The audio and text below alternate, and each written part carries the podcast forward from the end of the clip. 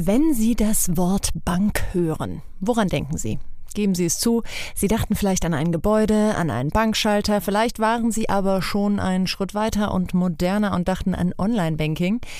Das Unternehmen, über das wir heute sprechen, das trägt das Wort Bank im Namen, die Solaris Bank. Doch wer auf die Website der Solaris Bank geht, der findet keinen Kundenlogin oder Börsenkurse. Nein, dort steht zu lesen, dass es sich hierbei um ein Tech-Unternehmen mit Banklizenz handelt. Sie bieten Banking as a Service. Und man findet Kundenreferenzen. Die nachhaltige Tomorrow Bank, die Krypto-App Bison der Börse Stuttgart, das Kreditinstitut Smava, viele mehr und zuletzt sehr, sehr bekannt geworden der Online-Broker Trade Republic.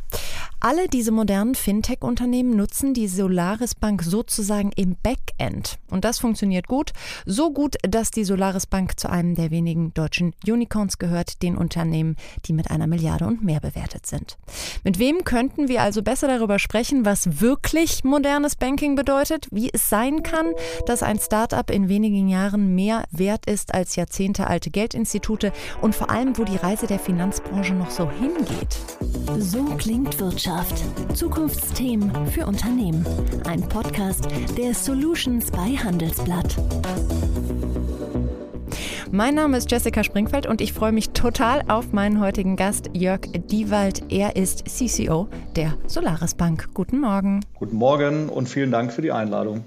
Lass uns doch erstmal ganz kurz zusammen ein bisschen in die Vergangenheit schauen. Ich weiß, du bist seit 2018 bei der Solaris Bank, kennst die Bank aber natürlich mit der Geschichte ganz gut und gegründet wurde diese 2016. Wie kam es überhaupt dazu? Ja, die Solaris Bank in der Tat, genau, ist jetzt ein bisschen äh, älter als fünf Jahre gegründet worden. Äh, wir damals aus, dem, äh, fin, aus der Finlieb-Gruppe, dem größten Company-Builder in Europa ganz einfach aus dem Need heraus, dass ähm, äh, bereits damals schon klar war, dass sich das Finanzdienstleistungsgeschäft, Bankinggeschäft massiv verändern wird, ähm, nämlich aus den Banken rausgeht und äh, deutlich mehr embedded wird in äh, das tägliche Leben der, der Menschen. Das heißt also, Finanzdienstleistungen werden heute verstärkt von Nichtbanken angeboten, die aber alle ein Problem haben. Sie wollen eigentlich auch nicht Bank bleiben, das heißt, sie wollen keine Lizenz ähm, beantragen und auch äh, unterhalten. Und aus, aus dieser Überlegung heraus ist die Solaris Bank ähm, entstanden, die sich dann als äh, Technologieunternehmen mit Vollbanklizenz ähm, etabliert hat, weil äh, Banken, traditionelle Banken, das zum einen weder anbieten noch können und auch nicht anbieten wollen. Wenn du jetzt auf das klassische Banking-Segment schaust, wenn du dir anguckst, was deutsche Banken dieser Tage so treiben, Wundert dich das? Ähm, hast du wirklich, würdest du da auch einsteigen und sagen, die sind nicht flexibel genug? Warum sind sie es deiner Meinung nach nicht? Äh, was ist da das Problem, dass ihr jetzt in kurzer Zeit so wahnsinnig erfolgreich geworden seid? Ich habe es in der Anmod erwähnt, äh, inzwischen als Unicorn geltet und sich klassische Banken einfach extrem schwer tun, obwohl die ja eine viel größere Kundenbasis eigentlich zu Beginn hatten. Ja, also ich, ich darf ja dazu sagen, ich habe ja ähm, über 20 Jahre im traditionellen Bankensystem verbracht, bevor ich dann äh, endlich, möchte man sagen, 2018 den Weg in die äh, Fintech und auch in die Zukunft des Bankings äh, mit der Solaris Bank gefunden habe. Das Problem der heutigen Banken äh, sind natürlich vorhandene Infrastrukturen. Ja? Also das heißt also ähm, mal ebenso auf moderne Technologie umzuschwenken, API-basierte Lösungen anzubieten, aber auch neue Vertriebswege zu gehen. das ist ähm, extrem schwierig bis für manche, würde ich sagen, eigentlich ehrlich gesagt fast, fast unmöglich. Was ich komplett eben geändert hat, ist der Bedarf der, der Kunden. Was wir bauen, sind Lösungen, ja, wie du heute Banking komplett eingebettet in dein tägliches Leben äh, machen kannst. Also heute steht ja keiner auf und sagt, hey, ich mache was super Spannendes, ich gehe mal zur Bank und löse mal eine Überweisung auf, aus oder ich nehme heute mal einen Kredit auf, weil das so eine tolle Experience ist. Das machst du ja nur dann, wenn du, wenn du Need hast und je einfacher das ist, umso besser ist es. Weil wenn du dir etwas kaufst, hast du ja Freude daran, dass du dir etwas kaufst und nicht, dass du eine Zahlung noch tätigen darfst. Das muss, das muss komplett eingebettet in die, aus den Prozessen herauskommen. Deswegen glaube ich, wird es einfach für die Banken extrem schwierig mit, mit äh, Filialsystemen, mit vorhandener Infrastruktur tatsächlich diesen Technologieschwenk äh, zu übernehmen. Lass uns mal über die Partner sprechen. Ich habe ja jetzt einige schon genannt. Es sind noch sehr, sehr viel mehr. Aber wie wählt ihr wiederum eure Kunden aus? Weil, wenn ich das jetzt richtig verstehe, geht ihr ja auch ein Stück weit mit dann ins Risiko, weil ihr eben sagt, okay, wir wickeln für euch im Hintergrund alles ab. Das heißt, ihr müsst euch ja theoretisch darauf verlassen, dass das Geschäftsmodell schon mal so weit funktionieren kann. Ähm, wie wählt ihr eure Partner aus? Ja, also wir haben im Prinzip heute haben wir vier Kundengruppen oder vier Partnergruppen, ähm, auf die wir uns konzentrieren. Das eine ist klassisch natürlich die Fintechs. Ähm, da ist auch äh, die Solaris Bank äh, im Prinzip eigentlich mit groß geworden. Da kommen wir eigentlich her, dass wir genau äh, die Technologieplattform für, für Fintech-Unternehmen entsprechend geworden sind. Das ist der eine Bereich. Der andere Bereich, ähm, der eben massiv wächst und, und das zeigt einfach die gesamte Entwicklung im Markt, ist, dass vor allem eben auch große Unternehmen, Corporates, Kunden, zentrische Ökosysteme, wenn du so willst, also Unternehmen, die heute schon über eine große Reichweite in bestimmte Märkte verfügen, sich genau mit dem Thema der Bankdienstleistungen beschäftigen. Das äh, ist der zweite Bereich. Der dritte Bereich äh, ist aber auch der Bankenbereich. Also ähm, das hat sich grundlegend geändert. Ich glaube, die Wahrnehmung der Banken gegenüber den Fintechs hat sich massiv verändert. Also von äh, was wollen die überhaupt, ähm, wirklich hin auch zu, was können wir gemeinsam machen. Und der vierte Bereich ist die, die, die Big Techs. Ich glaube, äh, dazu ist äh, in den Medien auch, auch vieles schon geschrieben worden, dass eben gerade große Technologieunternehmen, die, die, die Facebooks, die, die, die Apples, die Amazons, natürlich mittlerweile massiv auch, auch in den Bankdienstleistungsbereich reingehen. Und das sind die vier Segmente, die wir äh, marktseitig entsprechend ähm, bearbeiten. Wir schauen uns natürlich die, die Geschäftsmodelle an ähm, und ähm, äh, entwickeln dann gemeinsam auch äh, mit den Partnern aus unserem modularen Baukastensystem im Prinzip entsprechend die Produkte, die dann genau auf das Product Offering der Partner am, am optimalsten sozusagen passt. Über die Fintechs möchte ich gleich sprechen, aber was ich ganz spannend fand, war, wo du gesagt hast, das sind oft Unternehmen, die schon Millionen Kunden haben und ich habe so überlegt, hm, wen meint er denn damit? Und ich habe zum Beispiel bei euch auf der Website Otto gesehen. Ist das so ein klassisches Beispiel dafür, wo man sagt, ja, die haben seit Jahrzehnten sich einen Kundenstamm aufgebaut, machen ja inzwischen sehr, sehr viel so im Bereich Interior, Möbel etc. Ähm, und über die kann man inzwischen ähm, auch Ratenzahlungen buchen etc. Ist das so ein Beispiel, was in die Region passt?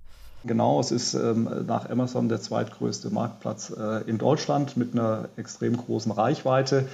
Ähm, und äh, da bieten wir eben bestimmte Produkte an, die dann, äh, die dann in deren Offering entsprechend eben eingebettet werden. Ähm, äh, Samsung ist aber auch ein, gutes, äh, ein sehr gutes Beispiel, ähm, die natürlich über, über Millionen von Kunden äh, in, in Deutschland und noch viel mehr in Europa verfügen. Ähm, und da haben wir gemeinsam das, das Produkt Samsung Pay ähm, entwickelt Dazu brauchst du aber wiederum äh, eben eigentlich eine Banklizenz, um das anbieten zu können. Und ähm, äh, der, der konsequente und logische Schritt war dann, einen Banking as a Service Player zu nehmen, der die technischen Möglichkeiten ähm, entsprechend eben hat, um äh, und, und nicht nur die technischen Möglichkeiten, sondern auch die regulatorischen Voraussetzungen hat, das europaweit und jetzt in Deutschland gestartet, äh, gemeinsam mit so einem äh, äh, Großunternehmen wie Samsung entsprechend anzubieten.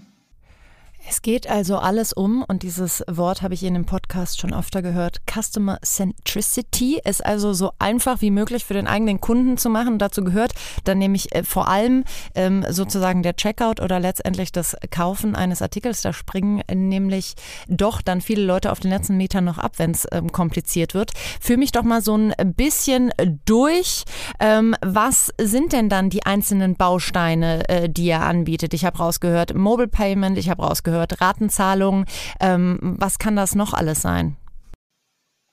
Ja, also wir bieten die gesamte, ähm, die gesamte Produktpalette ab. Von äh, fängt natürlich jede Finanzdienstleistung fängt mit der ähm, Identifikation an, mit den KYC-Services, über die wir schon gesprochen haben. Ähm, über sämtliche Kontoarten.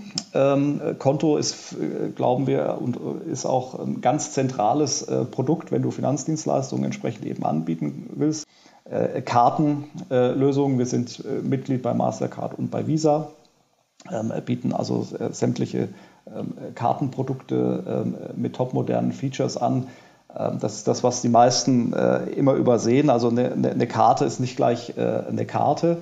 Es kommt eben auch auf die, auf die Möglichkeiten, auf die Sicherheitsaspekte auf äh, die Frage, wie, wie, wie, äh, was kann ich mit der Karte machen, welche Features sind da drauf, wie, wie transparent ist das ganze Thema. Also da bieten wir, ähm, äh, glaube ich, die modernste Karte äh, auch entsprechend an, von Debit über, über, über Prepaid, demnächst auch ähm, Credit Cards. Ähm, also das ist, das ist so der Bereich Digital Banking und Cards, dann natürlich alle Payment-Lösungen von, von Escrow über, über Pooling-Accounts. Ähm, das sind dann eher so die Trade Republic Setups, die wir da an der Ecke haben, über Lending. Ja, Ratenkauf hast du schon angesprochen. Wir haben aber auch äh, eine äh, sehr smarte Lösung entwickelt, Buy Now, Pay Later. Ähm, ist ja eine große ähm, Entwicklung auch in den Märkten. Ähm, das ist beispielsweise bei Samsung Pay im Einsatz, wo du Kreditkarten oder Debitkartentransaktionen dann nachträglich in entsprechende Installments, also in Ratenkredite umwandeln kannst. Hohe Transparenz, hohe Flexibilität Convenience äh, an, an der Ecke. Ähm, und der, der vierte Bereich, äh, in dem wir aktiv sind, äh, ist alles rund um äh, Kryptoassets. Das haben wir ausgelagert in eine Tochtergesellschaft, das ist die Solaris Digital Assets, wo wir ein komplettes Krypto-Ökosystem aufgebaut haben, also von der Verwahrung der Kryptoassets über Anbindung an, äh, an Börsen und Handelsplätze, um dann auch äh, entsprechend zu kaufen und zu, zu verkaufen, aber eben auch äh, die ganze Payment-Logik, also sprich das Bewegen der Gelder, äh, entsprechend abzuwickeln. Wer macht das bei euch möglich? Wenn ich an eine klassische Bank denke, würde ich sagen, ja, da arbeiten wahrscheinlich viele Bankkaufmänner, Bankkauffrauen und sicherlich auch ein paar ITler. Ist es bei euch sozusagen komplett umgekehrt, wenn ihr euch schon Tech-Unternehmen mit Banklizenz nennt, ähm, dass da eben dieser Anteil ähm, an Entwicklern einfach deutlich höher ist? Genau, also wir sind heute 450 Mitarbeiter, werden ähm, äh, auch, auch weiter äh, mit dem Geschäft entsprechend eben wachsen aus 60 Nationen. Das, da sind wir auch sehr stolz drauf, also ähm, extrem äh, divers auch, äh, was Nationalitäten ähm, angeht. Und äh, für uns ist wichtig, dass wir ein Ratio haben von, von mindestens 50 Prozent. Ähm, von 50 Prozent der Mitarbeiter sollen im Tech- und im Produktbereich sitzen. Und das ist eines der Hauptunterscheidungsmerkmale ähm, definitiv zu klassischen Banken. Eure Firmenfeiern stelle ich mir auf jeden Fall spannend vor, von der Mischung.